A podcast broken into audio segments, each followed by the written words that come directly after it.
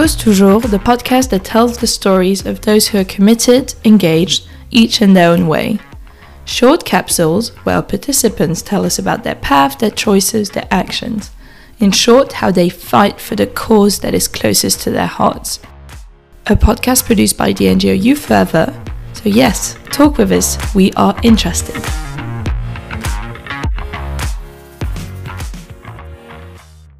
Hi, my name is Ismael Rodríguez Foronda. I am Spanish, I am 20 years old, and I attend the University of Birmingham where I study mechatronics and robotics engineering. And in my spare time, I try to help the Vegan and Vegetarian Society, which I helped restart at the university last year. My course is plant based universities. It all started way back in 2020 when I decided to watch uh, Cowspiracy on Netflix. And after watching it, I couldn't quite understand what I just watched, so I went and watched Dominion and then Earthling. And after that day, I could no longer eat meat or dairy any longer because I had just discovered what happened in that industry. So I turned to veganism. And the sheer size, combined with the inefficiency, the environmental damage, the level of institutional corruption, and the lies that had been told, made me realize that I didn't want to be part of this system. I wanted it to be part of the solution. And the best way to do that seemed to be through activism. Recently, I found Animal Rebellion whilst at Vegan Campout, and from then on, I discovered that they were running a course uh, called Plant Based Universities. It focuses a lot on non-violent direct action in order to get real change this kind of behavior can be seen in movements like the Black Lives Matter movements, in the women's suffrage, the singing revolution in the Baltics, and fundamentally, it works. This course is great because you're not alone. There are other people in every other university in the UK protesting alongside you, demanding change, real change. So why did I choose plant-based universities? Well, it's because universities are the centres of progressiveness. Change has been occurring in universities since the 13th century, and our current research is telling us to stop oil, to eliminate meat from our diets, and to do everything we can to reduce global warming to 2 degrees, because 1.5 is already dead. We are risking famine, drought, and extreme weather patterns.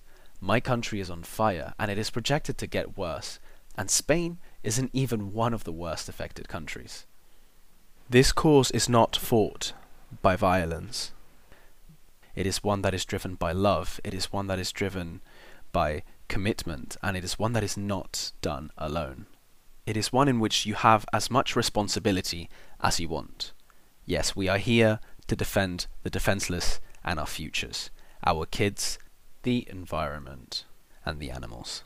And that has to be represented in the way we act on a daily basis my personal commitment to this is not just through being vegan or having a plant-based diet. It's through living as much of a plastic-free life as I can, always choosing pl- public transport where possible, and helping create a world in which I want not just myself but my kids to live in one day. Some of the biggest changes that people face, especially when trying to enact change, is that they are fueled by a lot of anger and they are fueled by desperation we don't want that.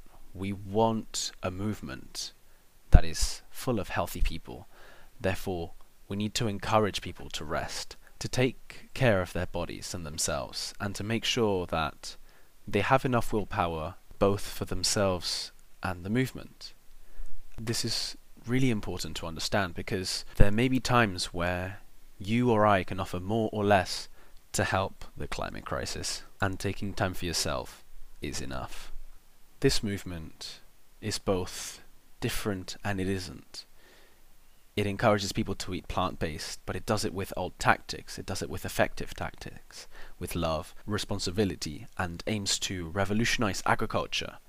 There are immense challenges ahead for biodiversity, no matter which route we take. We just want to make sure that they are challenges that were done on time.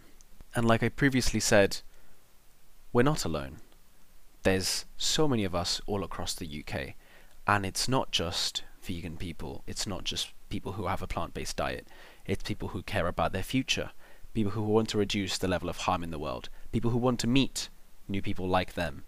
And it's a new way for us to have hope in our future.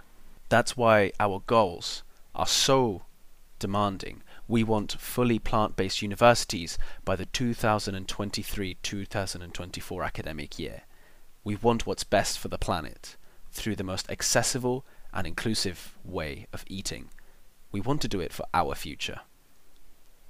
And if you want to get involved in creating a greener world, a kinder world, a more livable world, please follow Plant Based Universities on Instagram.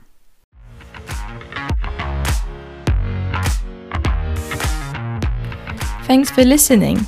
If you too want to participate to the podcast, just send us an email to contact without an S at youth-forever.com, subject Youth Forever Podcast. We will send you the guide to record it yourself.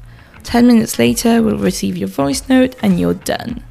And to find out more about the people behind this podcast, check out the episode description or Youth Forever's website, youth-forever.com. See you soon!